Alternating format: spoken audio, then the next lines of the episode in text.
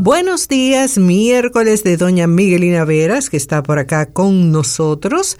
Eh, Ustedes se acuerdan que hace más o menos tres, cuatro semanas estuvimos hablando sobre nuevas tendencias en gestión humana para el 2024. De eso vamos a seguir hablando el día de hoy. Buenos días, doña Miguel. Hola, buenos días, ¿cómo tú estás? Gracias a Dios, muy bien. ¿Cómo te fue el Día del Amor y la Amistad? ¿Y cómo te fue con ese nieto nuevo? Dios mío, cuánto, cuánto eh, eh, ¿cómo se dice? Apapacho. Ay, sí, ay, sí. tiene unos buchotes así, más lindo. Dios mío, Dios lo eh, bendiga, muchachos. Dios lo bendiga. A veces es más, es más, genioso, pero no, pero pasa, pasa, pasa. Sí, sí eso es normal al principio, cuando están chiquitos, tú sabes, están bregando ahí con todo. Sí, conociendo el mundo. Cuénteme, doña Miguelina, un, eh, de, de un problema que no tiene mi Emanuel, que es que no tiene trabajo. Gracias a Dios. A los otros, a los otros, eh, a las personas que andan buscando trabajo, que quieren cambiar, todo eso. Cuéntenos de las vacantes que hay por allá. Estamos buscando un consejo masculino, eh, servicio al cliente que siempre tenemos vacante, gracias a Dios. Para esa misma empresa, que es una pastelería, estamos buscando una supervisora de servicio al cliente. Eh, seguimos buscando ejecutivas de ventas eh, que hablen inglés preferiblemente y que sean, digamos que sensibles en la parte de la tecnología, que puedan manejarse en esa parte. También asistente administrativo, puede ser varón o hembra, que también hable inglés y que obviamente maneje todo el proceso eh, administrativo de una organización. Ingeniero residente siempre para Santo Domingo y Bávaro. Estamos buscando también una analista de presupuesto para una empresa de de construcción, analista de mantenimiento y servicio para la misma empresa y un encargado encargada de calidad. Así que por favor, donde se ve buscando talentos mc arroba gmail.com o en nuestras redes sociales, Instagram arroba macros, perdón, macro consulting, en Twitter arroba macros rd, en Facebook macros consulting, en Telegram arroba macros consulting. Así que por favor, mande su CV. Bien, bueno, pues vamos a arrancar con las tendencias en gestión humana para este 2024 que ya va terminándose el segundo mes. Bueno, mi, eso va rápido, gracias a Dios.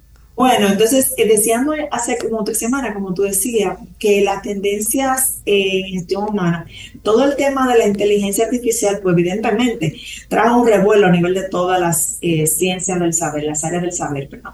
Eh, y bueno, gestión humana no fue la excepción. El avance en la gestión de personas va de la mano con las personas y de la mano con la tecnología. En función de esto, la inteligencia artificial las metodologías, metodologías ágiles, la automatización de, eh, de, la ética y todo el tema de la experiencia del empleado en la empresa es parte de lo que es el presente y el futuro del área de gestión humana. Eh, esto como para introducir y poner en sintonía a los amigos de la 91 para continuar desarrollando el tema. Bien, eh, entonces em, cuéntenos cuál es la importancia de adoptar estas tendencias en gestión humana en las organizaciones. Sí, la adopción de, de, esas tendencias emergentes en gestión humana para el 2024 es esencial para el éxito de las organizaciones esta tendencia, como dije, flexibilidad laboral, desarrollo de habilidades digitales y de bienestar, y también de habilidades blandas. Eh, no solamente atraen y retienen el talento, sino que también impulsan la productividad, la adaptabilidad cambios, la innovación y una cultura organizativa que sea positiva. La eficiencia operativa y el cumplimiento ético y normativo, que hemos estado hablando muchísimo aquí también de la, toda la tendencia de agilidad ¿verdad? Somos un movimiento allá y que está todo el mundo en eso. También son parte de los resultados directos que va a tener, que está teniendo ya eh, estos cambios de tendencia para el 2024 en el área de gestión humana y que van a, asegurar a las empresas una mayor competitividad y sostenibilidad a lo largo del tiempo a partir del año 24.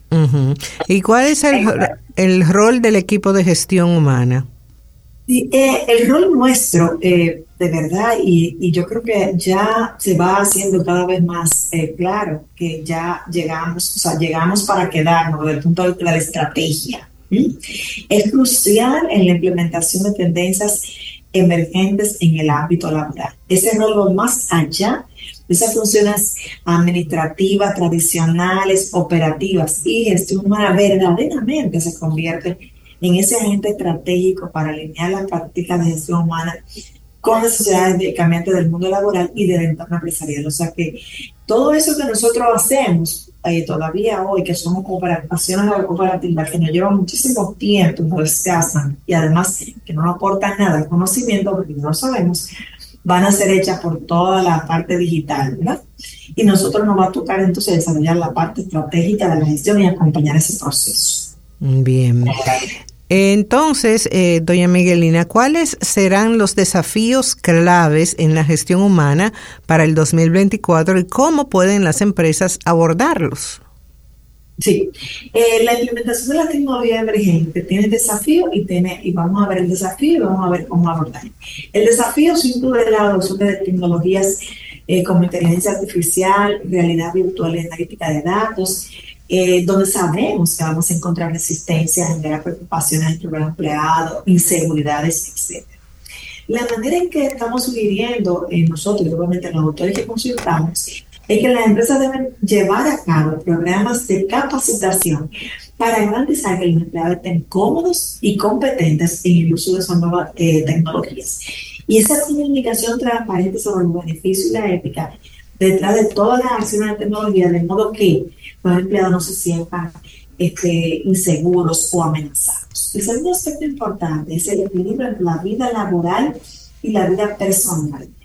El desafío justamente es la implementación de entornos de trabajo híbridos y remotos, que sabemos nosotros que lamentablemente no todos los tipos de industria y no todas las circunstancias de la empleomanía están listas como para llegar Sin embargo, es un desafío. Manera de abordar que las empresas debemos establecer límites claros entre el tiempo de trabajo y el tiempo personal y promover políticas de descanso, vacaciones adecuadas, pero al mismo tiempo tenemos que fomentar una cultura de productividad y de agilidad que nos garantice que vamos a lograr los resultados en el tiempo de vida. Doña Miguel, se me está alejando del micrófono y como que de pronto la oigo más y más lejos. Ay Dios, pero yo estoy ahí. Okay. Eh, entonces, eh, seguimos con el equilibrio. Ok, entonces la diversidad es otro aspecto de la inclusión. Eh, ¿Se oye mejor ahora? Se oye feo como quiera, pero mejor, sí. Bueno, ok.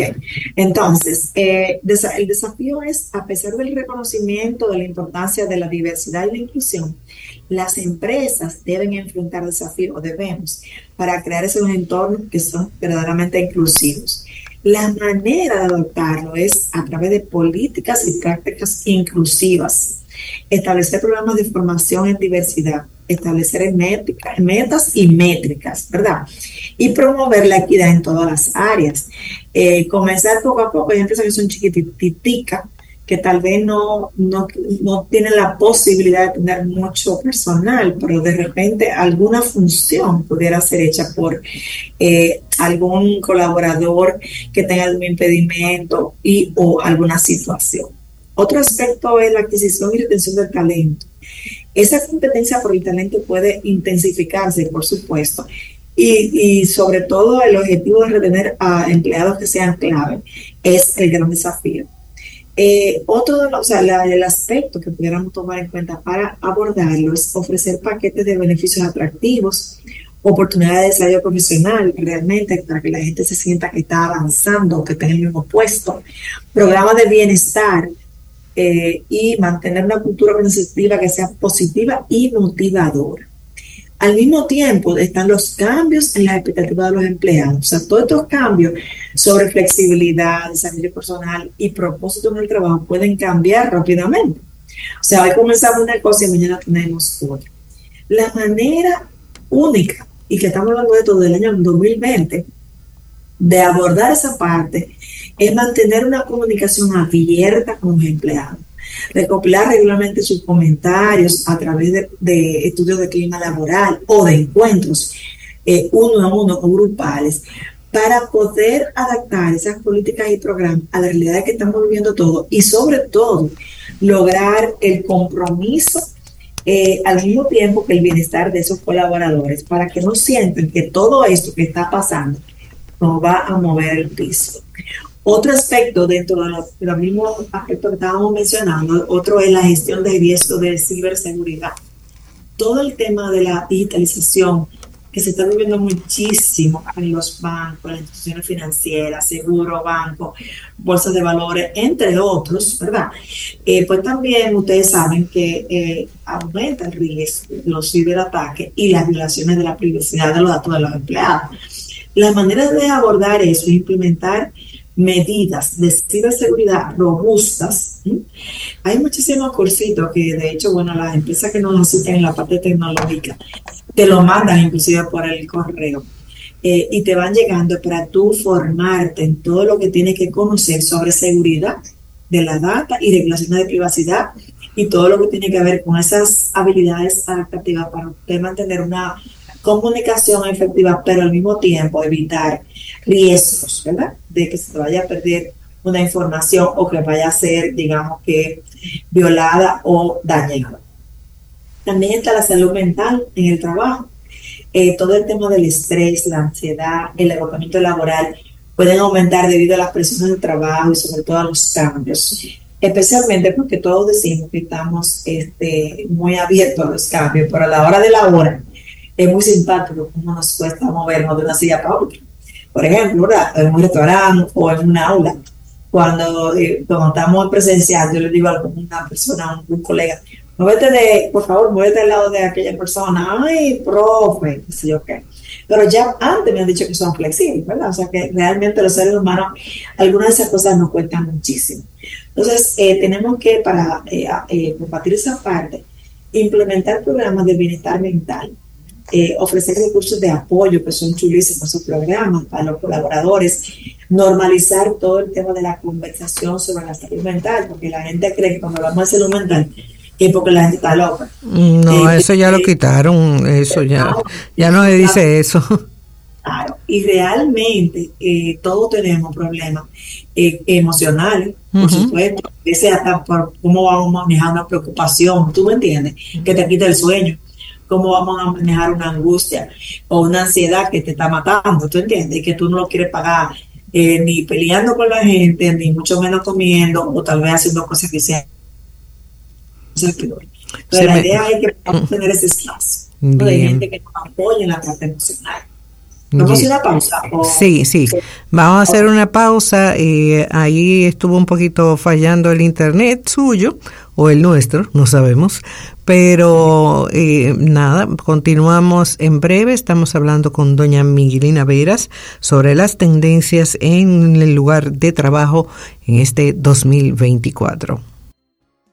Con el botón de pago VHD en su aplicación móvil y portal web, usted podrá recibir pagos desde cuentas y estrellas VHD, así como desde tarjetas de crédito de todos los bancos. Solicítelo a su ejecutivo de negocios y prepárese para vender más. Conozca más en bhd.com.do. El banco como yo quiero. Banco BHD el futuro que quieres. Leasing Avis, expertos en movilidad. Creamos soluciones a la medida de tu empresa o proyecto. Leasing Avis es el programa de arrendamiento para sus equipos de movilidad para empresas o proyectos. Costo de seguro fijo. Gastos 100% deducibles. Y Tevis 100% deducible y sin pago inicial en adquisición. Tener todos los servicios de movilidad en una sola cuota mensual. Vehículos nuevos y servicios 24 horas. Cotice ahora 800 809-535-7191. Con leasing operativo de Eurocar, las empresas, instituciones o proyectos se ahorran la inversión en la compra y administración de vehículos. Leasing operativo de Eurocar les acompaña con un servicio profesional experto en gestión de flotas. Disponemos de la flota más diversa, adaptándonos a sus necesidades, con múltiples ventajas de ahorro, control y flexibilidad. Leasing operativo de Eurocar, soluciones de movilidad para su empresa, institución o proyecto. Coticia ahora 809-688-2121. El matutino de la 91. Continuamos con doña Miguelina Veras de Macros Consulting. Hoy hablamos sobre tendencias laborales en este año 2024 y usted se quedó hablándome de los cumplimientos de normativas laborales y éticas. Así es, dentro de los desafíos para los amigos que conectaron ahora con el 91 y el programa, estamos en la segunda parte de los desafíos del año 2024. Ya mencionamos el tema de la tecnología, mencionamos el equilibrio entre el trabajo y la vida personal, dentro de los desafíos que tenemos que confrontar la gente de gestión humana, las empresas, la diversidad y la inclusión, todo el tema de la adquisición y retención de talento, porque a veces no más queremos pensar en adquisición, pero entonces, si se nos va la gente, los cambios las expectativas de los empleados, hablamos de la gestión de ciberseguridad, de la adaptabilidad a cambios rápidos y nos quedamos en la salud mental para pasar entonces al cumplimiento de normativas laborales y éticas. El desafío es los cambios en las leyes laborales y las estrategias y las expectativas éticas que pueden presentar desafíos para las empresas en términos de cumplimiento, porque a veces eh, tenemos la ley, pero entonces no nos sometemos a ella por la razón que sea o nos da como que flojera. Si nos dijeron, por ejemplo, ya en febrero que el salario mínimo cambió eh, para los cuatro niveles de, tamaño que están categorizadas las empresas en la República Dominicana, pues tenemos que tomar esa acción, ¿verdad? Y al mismo tiempo, pues ajustar todo lo que tenga que ver con el salario mínimo este, que sirve de base para todos los riesgos laborales y de, y de, y de pensión. Entonces, en cuanto a eso, pues tenemos que mantenernos actualizados sobre las regulaciones laborales, realizar auditorías regulares de cumplimiento y establecer políticas éticas claras que nos, digamos, que prevengan que cometamos alguna acción sin querer o sin tener la conciencia que nos lleve a un litigio, una situación incómoda con un personal. Y entonces, el último desafío mencionado en este grupo de desafíos es la gestión de la resiliencia organizacional. Es la capacidad de la empresa para recuperarse de eventos imprevistos o crisis. Puede ser puesta a prueba, por supuesto, porque estamos cambiando todo el tiempo. En la República Dominicana este año además tenemos elecciones. Este, y eso, aunque es una cosa que gracias a Dios ya va mejor en cuanto a que no sea Madrid, no sé qué, pero como quiera se, se genera una expectativa de cambio, se genera un movimiento, se genera el que trabaja en, el gobierno piensa, voy a hacer nuevo o la nueva va eh, a quitar, lo que sea, y eso pues genera un movimiento. Entonces tenemos que desarrollar planes de continuidad del negocio, tenemos que cultivar una cultura de resiliencia y aprender de eventos pasados para mejorar la preparación para el futuro. Entonces, abordar estos desafíos que hemos mencionado en el programa del día de hoy requiere una combinación de liderazgo estratégico, tecnologías adecuadas, que no siempre las tenemos, políticas y prácticas de gestión humana flexibles y sobre todo, y más que todo, una cultura organizacional que valore la estabilidad y, el bienestar de los empleados. el bienestar no quiere decir que usted va al trabajo, no va a hacer nadie va a pagar por eso. Porque el otro día una persona renunció de un trabajo porque dijo que tenía muchas cosas, pero que usted lo sabía, a usted le dio la discusión, después le dio la discusión, usted lo aceptó, entonces ¿cómo es eso? ¿no? De las empresas que adopten un enfoque proactivo, podremos enfrentar esos desafíos de manera más efectiva y posicionarnos para el éxito en un entorno laboral que está en constante evolución y eso es positivo, independientemente de que se nos mueva el piso, eso es positivo. Bien. Doña Miguelina, ¿cómo se espera que evolucione el papel del Departamento de Gestión Humana en este 2024? Se espera, como dije hace un ratito, que el rol de verdad, de verdad, porque siempre se ha dicho, esto no es nuevo, sea un rol estratégico, que esté centrado en la planificación del talento, la gestión del cambio y la implementación de prácticas innovadoras para atraer, retener y desarrollar a los empleados en un entorno laboral dinámico eso es la visión del área, es el sueño. Ahora bien, nosotros y nosotras, los gestores humanos, las gestoras humanas, que estamos en el día a día, tenemos que prepararnos, tenemos que darnos la importancia que el rol tiene. Porque a veces nos quedamos y nos gusta este, la zona de confort, lo operativo, lo que ya yo me sé. Y, nos, y entonces no me salgo de ahí aunque el líder necesite la estrategia, necesite el asesor, la asesora, que es usted, de gestión humana, eh, si usted no está presto, presta para eso, si usted no está capacitado técnicamente eh, y al mismo tiempo también maduro emocionalmente, usted no va a poder hacer ese ¿Mm? O sea, es muy importante que estemos claros que si nosotros llegamos a una empresa donde el rol de la, y la visión de gestión humana es una visión operativa de un puesto que lo que hace es buscar gente y sacar gente y despedir gente y quién sabe, ¿no? Y ya usted tiene todo el poder y la posibilidad de cambiar eso. Pero si usted tiene una empresa que espera de usted eso, no se vaya solamente a la parte operativa, sino que promueva eh, eh, actitudes, prácticas y políticas que le den al rol ese, ese papel estratégico y protagónico que desde el año 2020 tenemos más que antes. Entonces, en conclusión, lo que estamos diciendo es que las nuevas tecnologías en gestión humana para este año representan una evolución significativa en la forma en que las organizaciones abordamos la gestión de la fuerza laboral. Y que esas tendencias que van desde la flexibilidad, como he dicho, hasta el enfoque en el bienestar y la adopción de tecnología avanzada reflejen la adaptación o no, ¿verdad? Que necesita gestión humana para ese entorno laboral en constante cambio. Si usted tiene la mejor intención todavía tú estás haciéndole su nominita ahí en Excel, porque le ha dado brega encontrar un software, como me dijo tú bien empresa, no ha dado brega encontrar un software que coja todas las novedades y movimientos que tenemos aquí en la empresa, pues oye, usted está más lejos que lo que ya lo tiene. La importancia de esta tendencia radica justamente en esa capacidad de nosotros y de las empresas de atraer, retener y desarrollar, así como de mantenernos competitivos en el mundo empresarial que es dinámico. La gestión estratégica, no la gestión operativa, de gestión humana, se convierte realmente en un facilitador que es clave, en un asesor, una asesora clave para el dueño del negocio, que se siente él o ella acompañado, que sabe que no importa lo que llegue, yo cuento con el apoyo, las buenas ideas, las directrices y la, firmeza en las acciones que gestión humana va a apoyar para respaldar lo que nos llegue en la organización, tanto a nivel práctico operativo como a nivel estratégico.